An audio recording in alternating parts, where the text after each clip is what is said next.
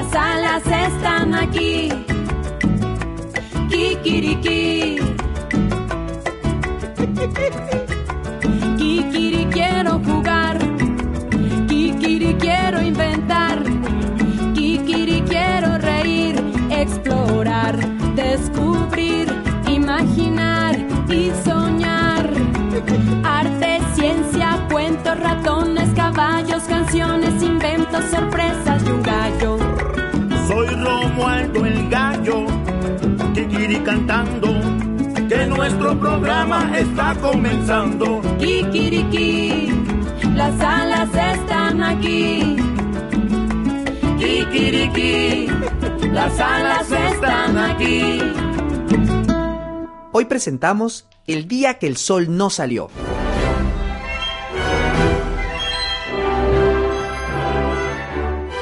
Aquella madrugada, Romualdo, el gallo reportero, se despertó muy tempranito para anunciar el nuevo día, pero justo cuando se disponía a cantar, ¿Qué, qué, qué onda? se detuvo sorprendido porque al ver la hora en su reloj se dio cuenta que sucedía algo muy raro. Pepe, pe, pero si son las 11 de la mañana y todavía es de noche. No, no, no. Aquí sucede algo muy extraño. Seguramente el reloj que me regaló la copetona es pirata y ya se me desconchinfló.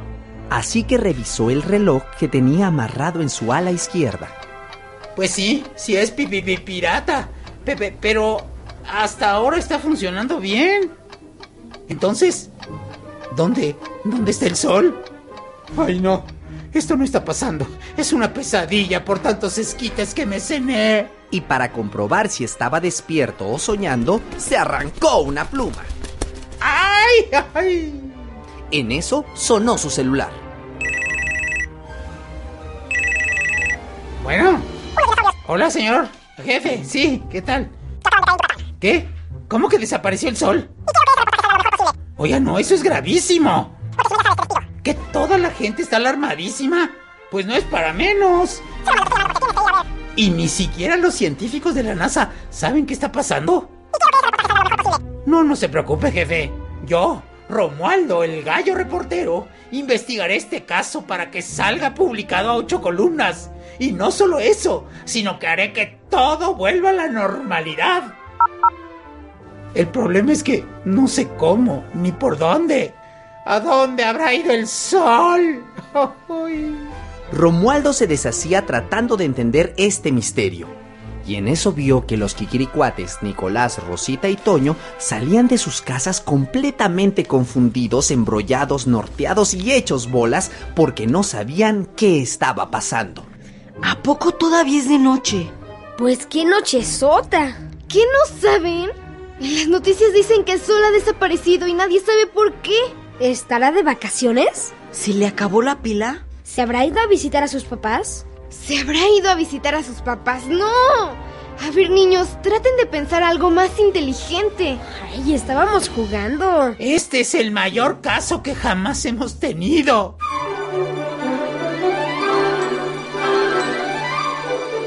El futuro de toda la humanidad está en nuestras manos, ¿se dan cuenta?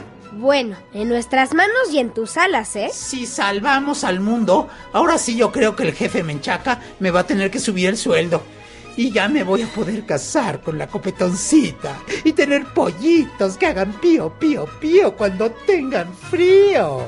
¿Por dónde empezamos a buscar al sol? No se ve por ningún lado. Primero necesitamos investigar. Si entendemos bien qué es el sol, tal vez sepamos por qué desapareció. Ese trabajo es para mí. Si está en internet, yo lo encontraré. Durante un buen rato, Nicolás se dedicó a buscar información sobre la estrella que es el eje de nuestro sistema solar. El Sol es la estrella más cercana al planeta Tierra. ¿Qué más? Es nuestra mayor fuente de energía y es debido a su luz que se mantiene la vida. Cla, cla, cla, cla, claro. Si no hay sol, las plantas no podrían vivir. Y si no hay plantas, tampoco hay animales que comen plantas, que somos casi todos. Pácatelas. Dice aquí que al Sol aún le quedan otros 5 mil millones de años de vida. Entonces no se apagó. Aún le quedan mucha cuerda. Así, los Kikiricuates aprendieron muchas cosas acerca de nuestra estrella, como por ejemplo que brilla porque en su interior se crea una especie de gran explosión que nunca termina. Pero nada de esto los ayudaba a entender su misteriosa desaparición. Ay, ya buscamos en todos los sitios de astronomía y no hay nada que nos ayude. Que, que, que quiero que se apuren porque ya es la una de la tarde y seguimos a oscuras. Esperen, ¿qué es eso de astronomía prehispánica? Ándale, Nicolás, pícale ahí, a ver qué sale.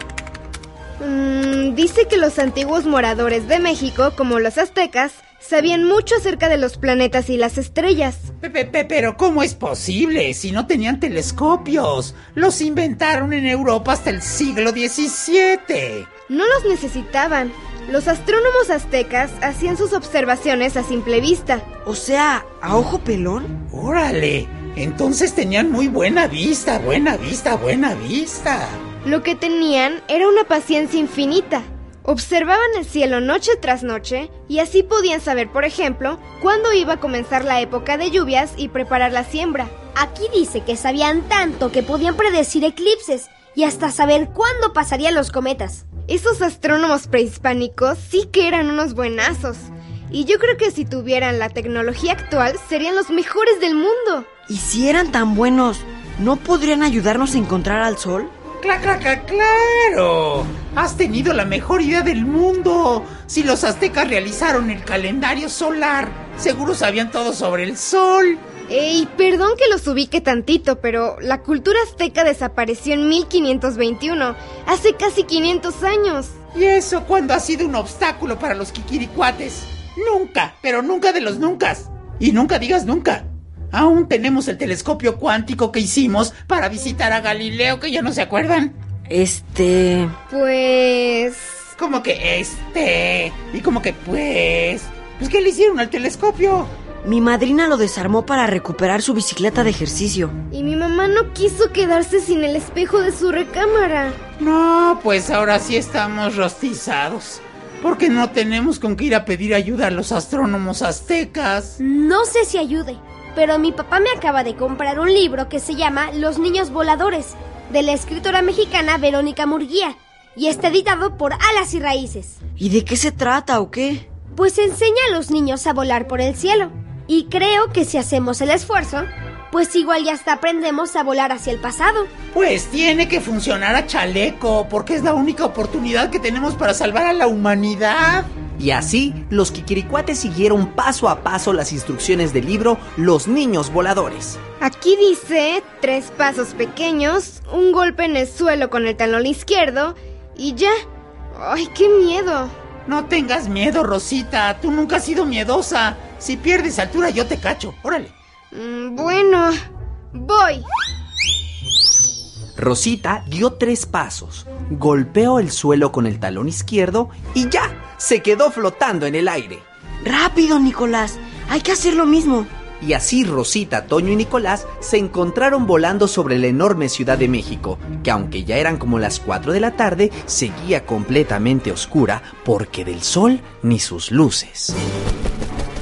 ¡Eh, ¡Espérenme, niños! ¡No tan rápido! ¡Apúrate, Romualdo! ¿Pero qué creen? Que sí lograron viajar en el tiempo casi 500 años hacia el pasado. Y en menos que se los cuento, llegaron a la antigua Tenochtitlán, justo cuando estaban realizando una gran ceremonia en el Templo Mayor. Lo que vieron los Kikiricuates era impresionante. Estaban sobrevolando el corazón del gran imperio azteca. Les maravilló el esplendor de las pirámides, el colorido de la ropa y las joyas que usaba la gente, el olor del copal y todo aquel ambiente mágico. No, pues México ha cambiado mucho los últimos 500 años. Mira cuánta agua. Tiene ríos por todas partes. Son canales. El imperio azteca se fundó sobre un islote del lago de Texcoco, que era enorme. Comenzaron a ensanchar su territorio creando islas artificiales hasta cubrir una buena parte del lago. ¡Increíble! ¡Ey! Miren cómo se nos queda mirando la gente. Pero ojo, no se vayan a dar contra esa pirámide. ¡Ay! ¿Por qué no nos avisaste de la pirámide. Pues les estoy diciendo. ¡Ay! Creo que me fracturé el pico. Ay, yo las trenzas. Tlachiatlacanepanaltes. Incominete, Teo. Texcatlipoca. Huitzilopochtli. Quetzalcóatl. ¿Qué les pasa? ¿Por qué nos gritan? En la torre. Creo que nos quieren cobrar la pirámide. No, aunque no sé casi nada de náhuatl, me parece entender que nos han confundido con sus dioses. No, pues a mí ya me vieron cara de Quetzalcoatl nomás porque tengo plumas. En ese momento, abriéndose paso entre la muchedumbre, apareció el gran sacerdote y comenzó a hablarles respetuosamente. Por suerte, Romualdo no olvidó su multitraductor de reportero y así pudieron entenderlo. Oh grandes dioses, sean bienvenidos a la ciudad de Tenochtitlán. Pu- pu- pu- Pues muchas gracias, señor. Pero no somos dioses, somos mexicanos del futuro y solo venimos a hablar con algunos de sus astrónomos. Yo soy el encargado de descifrar los mensajes que los dioses escriben con las estrellas. Y si ustedes no son dioses, entonces no tengo tiempo de atenderlos. Pero no puede dejarnos así. El futuro del mundo depende de esto. Mm, entonces, hablen con mi hijo Acoatl. Él sabe tanto como yo. Acoatl, el hijo del astrónomo, tenía más o menos la edad de los quiquiricuates. Era un jovencito flaquito, de cabello largo y de mirada muy despierta. Vestía simplemente con un taparrabo y una ligera manta blanca, aunque portaba un brazalete de oro que indicaba que era hijo de alguien muy importante. Ch- ch- ch- ¡Chispas! Un joven prehispánico. Sean bienvenidos a la capital del Imperio Mexica. Me llamo Acoatl, que quiere decir serpiente del río. Háganse un lado, déjenme las presentaciones a mí. El de las plumas se llama Romualdo, el único gallo reportero de todo el mundo. Él se llama Toño, él Nicolás y yo me llamo Rosita. Rosita es un nombre muy bonito. En náhuatl te llamaría Xochitl. Romualdo, ¿por qué se ríe así Rosita? Ay, pues que no ves. Si casi casi es amor a primera vista. Uy. Vengan al observatorio de mi padre. Ahí podremos hablar. Luego de caminar entre las pirámides, los edificios del gobierno y los puestos del mercado, llegaron al observatorio y ahí Nicolás vio algo que lo dejó maravillado. Miren, es el calendario solar. ¿Cuántos colores? Qué diferente está de como lo conocemos en el futuro. Cuéntanos, Acuatl. ¿Qué significa ese círculo de piedra con tantas figuras labradas? La piedra del sol es un instrumento de observación astronómica inventada por mi pueblo. Como pueden ver, el dios sol está al centro. ¡Guau! Los cuatro cuadros que rodean al dios representan los anteriores cuatro soles que existieron antes del actual quinto sol. ¿Qué es eso del quinto sol? Según nuestra creencia, la Tierra estaba en completa oscuridad, Igual que nosotros en el futuro. hasta que el dios Nanahuatzin se ofreció para arrojarse al fuego, y así se creó el quinto sol, y con él surgimos los humanos. Pero este sol brillaba de día y de noche, y las plantas comenzaron a secarse por el calor. Así que los otros dioses le preguntaron qué debían hacer para que se moviera, y él les dijo, Para que yo me mueva por el cielo y aparezca la noche, necesito el sacrificio y la sangre de los demás dioses. La leyenda dice que entonces los demás dioses se dejaron sacrificar para que les sacaran el corazón. Ay, pues qué dioses tan sacrificados. Acuatl, cuéntanos más de esa leyenda. ¿Qué va a pasar con el quinto sol? Nosotros creemos que en el futuro el quinto sol será vencido en una terrible lucha contra unos seres de gran poder que son capaces de crear ruidos más fuertes que el trueno. Por las piedras de mi buche, Kikiricuates. ¿Que no se dan cuenta? ¿De qué? En el futuro de donde nosotros venimos, la antigua profecía se ha cumplido. Y el sol se ha ido porque en este momento está luchando contra esos seres terribles. Si el sol pierde la lucha, será el fin de la vida en la Tierra. Y entonces no podría casarme con mi copetoncita, ni tener pollitos, ni hacerme viejito. No, no, no. No podemos permitir que el sol pierda esta lucha. Te, te- te- tenemos que ayudarlo. Rápido, Acoatl. Dinos dónde será esa pelea. Los códices dicen que el dios sol se enfrentará contra sus enemigos allá arriba, entre las estrellas. Acuatl, ¿no puedes ser un poco más específico? El universo está súper requetequete grandotote. No inventes, digo. Mi padre dice que esa lucha será en mitad de la nube de estrellas. Se refiere al centro de la Vía Láctea. Y justamente hacia allá iremos. Niños, prepárense. Vamos al espacio. Bueno, Acuatl, parece que ha llegado el momento de despedirnos. Xochitl, quiero que lleves contigo este gran cuchillo mágico. Ha estado por generaciones entre esta familia de astrónomos. Mi abuelo me contó que aquel que tenga este cuchillo será invencible. Yo no sé qué decir. Es un regalo muy bonito. Y sobre todo grandote, parece machete. Rosita, vámonos, que mientras tú echas novio en el futuro la Tierra sigue en completa oscuridad. Ay, Acuatl, pues ya ves, tengo una misión muy importante y tengo que irme. Adiós. Adiós, linda Xochitl. Quién sabe si algún día volvamos a encontrarnos. Ay, ay, ay, ay, ay, este niño está bien enamorado de la Rosita. Miren nomás cómo la ve con esos ojos de huevo tibio de tortuga maya. Luego de su despedida, los Kikiricuates estaban listos para partir. Se prepararon para repetir las instrucciones del libro Los Niños Voladores. Tres pasos y un golpe con el talón izquierdo y ya.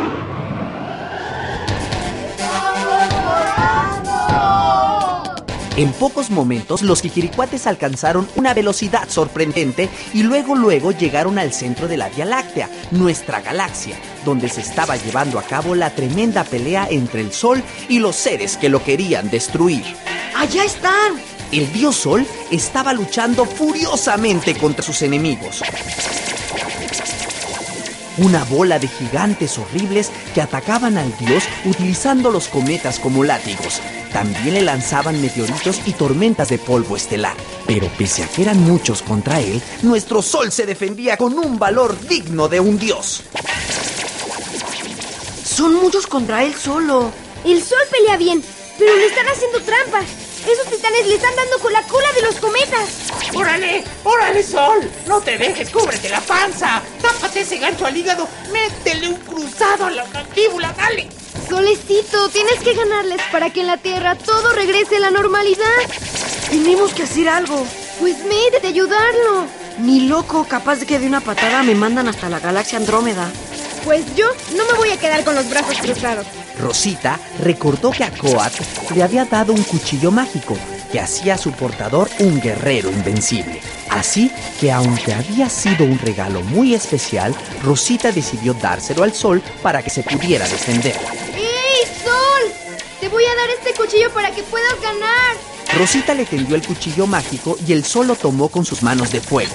Los enemigos del dios sol se asustaron tanto al ver que él tenía el arma mágica que salieron huyendo hacia los confines más alejados del universo, allá donde todo es negrura.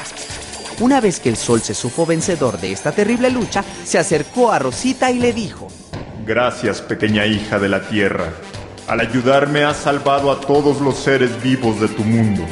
Te agradezco por darme el cuchillo mágico. Lo conservaré, si no te importa, por si regresan los enemigos que quieren apagarme. Faltaba más, señor Sol. Gracias a usted que ha luchado tan valerosamente para salvarnos.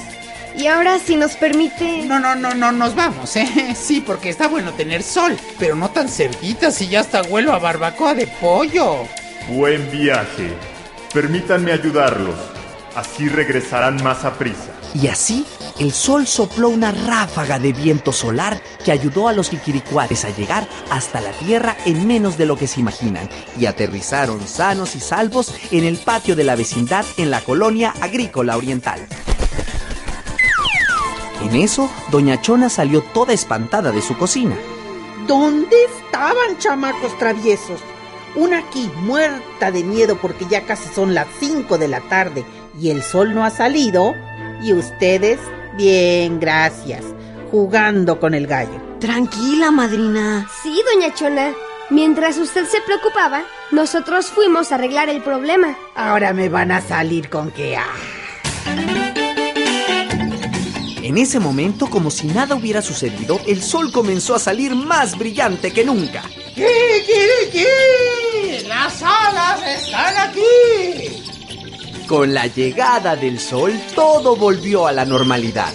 Los pájaros comenzaron a volar por el cielo, la gente salió de sus casas para ir a trabajar, las plantas pudieron hacer su fotosíntesis, se abrió el mercado y todo el mundo estaba feliz. ¡Ay, qué gusto! Venga, niños, ven, Romualdo. Deben tener mucha hambre después de haber salvado al mundo. Les voy a invitar a algo que cocine. ¡Mmm, comidita! ¿Y qué preparaste, madrina? Pues como me sobraban muchos elotes, hice esquites. ¡Oh, no! ¡Esquites no! Ya no, porque luego me dan pesadillas. ¿Y tú que nos estás escuchando? ¿Qué otra leyenda prehispánica conoces que tenga que ver con la creación del mundo? Mándanos esta leyenda al correo artenautas@correo.conaculta.gov.mx Y recibirás libros editados por Alas y Raíces.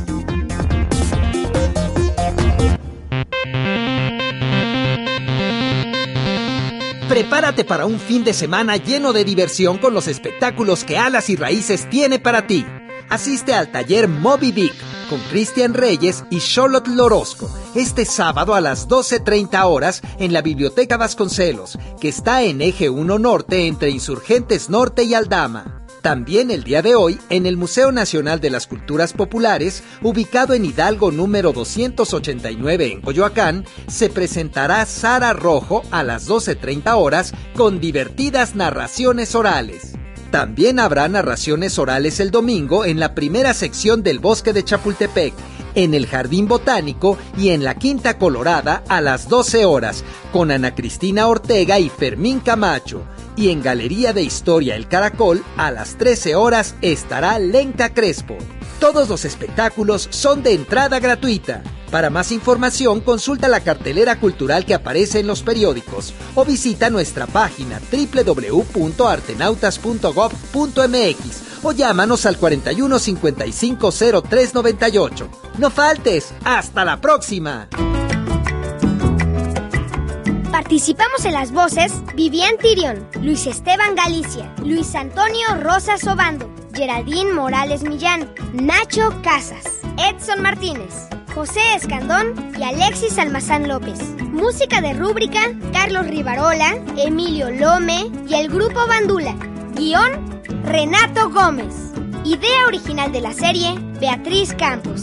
Operación técnica, Alejandro Ramírez. Musicalización y entrevistas, Oscar Guerra. Coordinación general, Nora Ortiz. Producción, Diana Constable y Olga Durón. Producción ejecutiva, Claudia Walsh. ¿Qué quiere que? Las salas están aquí. Fue presentado por la Coordinación Nacional de Desarrollo Cultural Infantil y Radioeducación del Consejo Nacional para la Cultura y las Artes.